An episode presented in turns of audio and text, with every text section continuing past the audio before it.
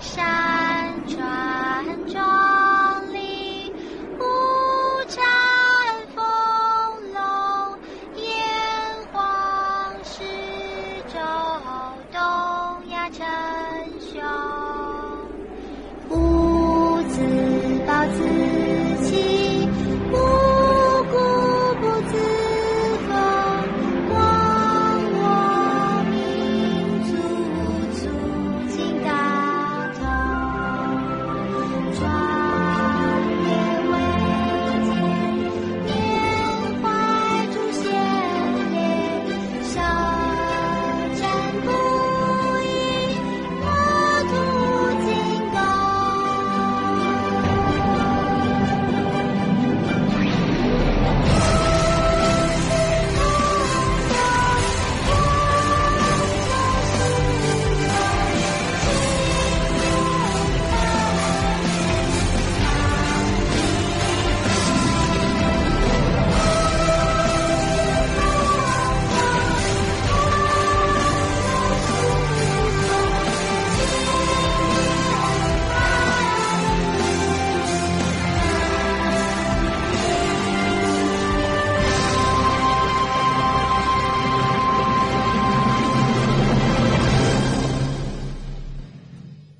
哦屌你老母！我真係要同你講下，即係你講起老大哥，我哋可以插住嚟講，諗一邊講你一邊你一邊諗啊，好短啊！你記唔記得我發咗條片俾你啊？我到而家都未有機會睇，但我知道應該有啲咩嘢。就係依家嘅大馬士革，你有冇玩嗰只 game 咧？叫做 Q 松啊！我冇玩過，殺戮地帶啊！冚家鏟成個大馬士革，你媽俾打到爛低晒。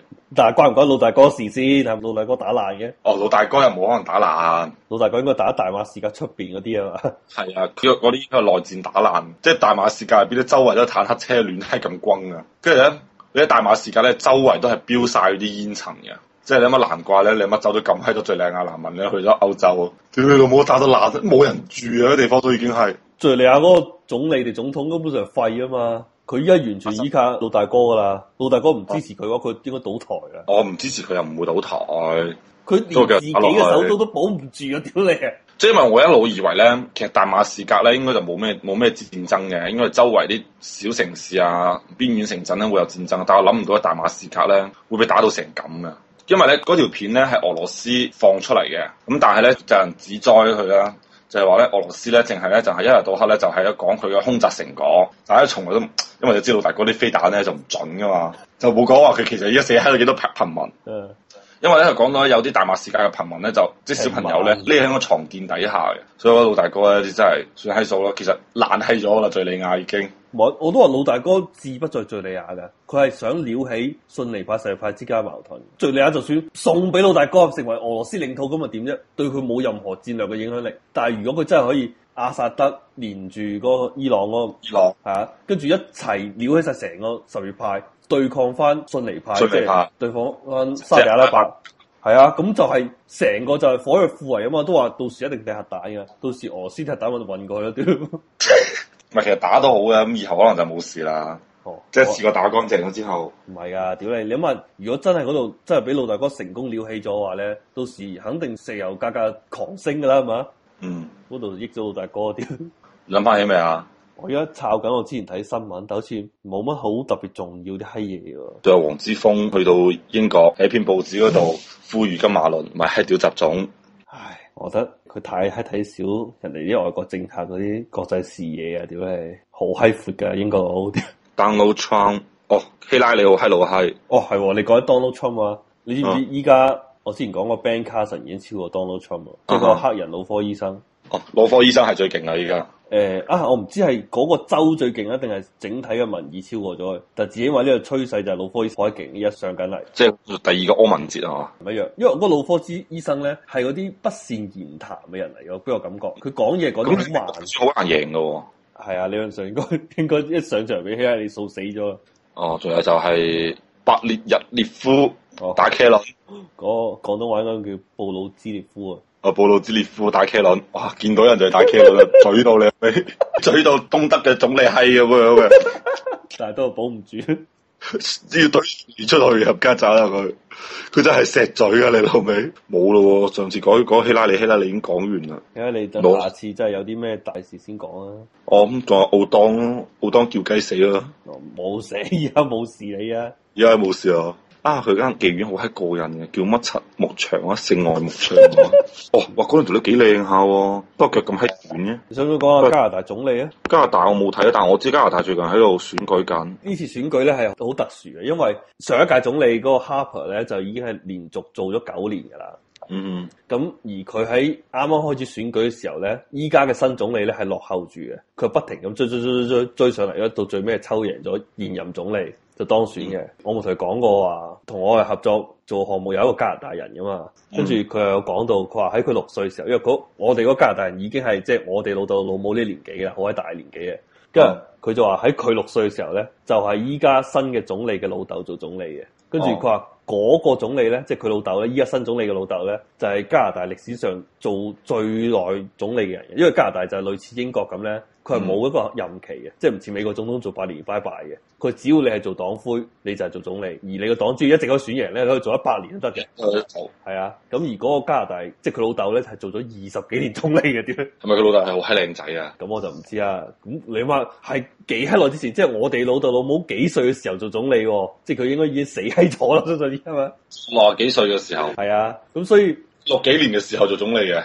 呃具體邊一年我唔知，就總之就好閪耐之前㗎啦，即係絕對唔係近三十年嘅事嘅，好耐之前㗎啦。咁而呢個新嘅總理咧，係代表咩咧？佢係屬於即係喺個黨派佢叫 Liberal Party，就叫自由黨，但係咧呢、呢個自由黨咧。就同我哋傳統理解自由黨唔一樣嘅，佢屬於啲偏左嘅政黨嚟嘅，因為通常我哋個叫自由黨都偏右噶嘛，但係咧喺即係上一屆總理個 Harper 嗰黨咧就叫 Conservative，就叫保守黨。咁保守黨一定係有啊，係嘛？咁所以咧哦，自由黨係屬於有少少偏左嘅政黨嚟嘅。啊，根據我呢個加拿大嘅同事嘅講法咧，佢就話咧上一任嘅總理咧係佢見過加拿大最差嘅總理嘅。即係 Harper 係啊，佢話差到幾差咧，就仲衰過澳洲之前嗰個 Tony Abbott，佢話 仲仲衰過佢。即係長鼻女係嘛？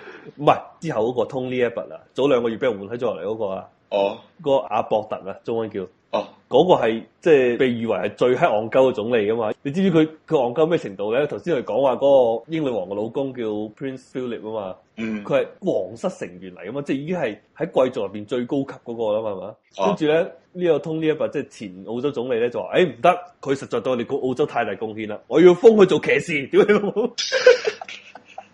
因為澳洲總理有權可以封人哋做騎士，佢想封個皇室做騎士。但係你係親王嚟嘅喎。系啊，人哋幾高級先，點解你翻嚟做騎師？係我好笑啫，我我覺得佢有心玩嘢，但我唔知點解佢咁做。係啊，即係呢一個 Tony Abbott 佢喺澳洲人嘅心入邊形象就咁閪樣，你知係啊，佢成日講啲好閪神奇嘅嘢，但係咧，其實你唔好睇少喎，即係佢雖然講啲好閪神奇嘅嘢，但係佢暗啞底做好閪多好閪蠱惑嘅嘢喎，即係佢哦又要成立啲類似啲咩國家安全法啲閪嘢咧，即係令到哦公眾係對政府執行某啲嘢嘅時候咧係冇透明度嘅，即係為咗國家安全啊啦，係嘛？嗯，睇到恐怖分子咪要捉鳩晒你咯。佢係屬於一個咁嘅人。我嗰個加拿大同事就同我哋講就話，即係之前個 Harper 咧就有啲類似咁樣嘅，佢係做好多啲其實傷害緊國家嘅嘢，而係令到成個公眾對政府嘅透明度大大減低嘅嘢，所以佢哋覺得好開心，佢換咗新嘅總理，咁而家要換個靚仔翻嚟，而且佢但係係咁估係點左法咧？所謂嘅左係只係偏左啫。即係你知呢啲閪政黨咧，啊都係全部向中間靠攏啊。不過一個偏左偏右咁，大家好分啲嘅啫嘛。啊哈，即係譬如希拉里，希拉里都左派政黨嚟噶，民主黨，但佢有幾左啫嘛？最多咪支持同性戀，屌你老母， 有幾左啊你？即係我之前聽高曉松嘅節目，佢話美國最左個都唔夠歐洲最右嗰個左啊嘛，屌即係其實整個美國係偏右嘅。係啊，美國右到閪咁啊！屌你，你知唔知美國嘅最低工資依家係七個幾定係九個幾啊？即係每個州有啲唔一樣啦，但係肯定係唔過十蚊雞美金嘅。哦，喺澳洲咧，即係我呢個州咧就係十五個幾，好似係，即係澳紙高係啊，高好係多。即係美國嗰啲最低工資咧，係喺西方，即係喺中國眼眼中就可以高啦，係嘛？但係西方眼中就話：屌你定落嚟做乜柒啫？都幾蚊雞係啊嘛？ 屌不如唔好定啦！屌，英國咧，具體幾多唔知，但係一定係高過美國嘅，絕對高過美國哦。咩啊？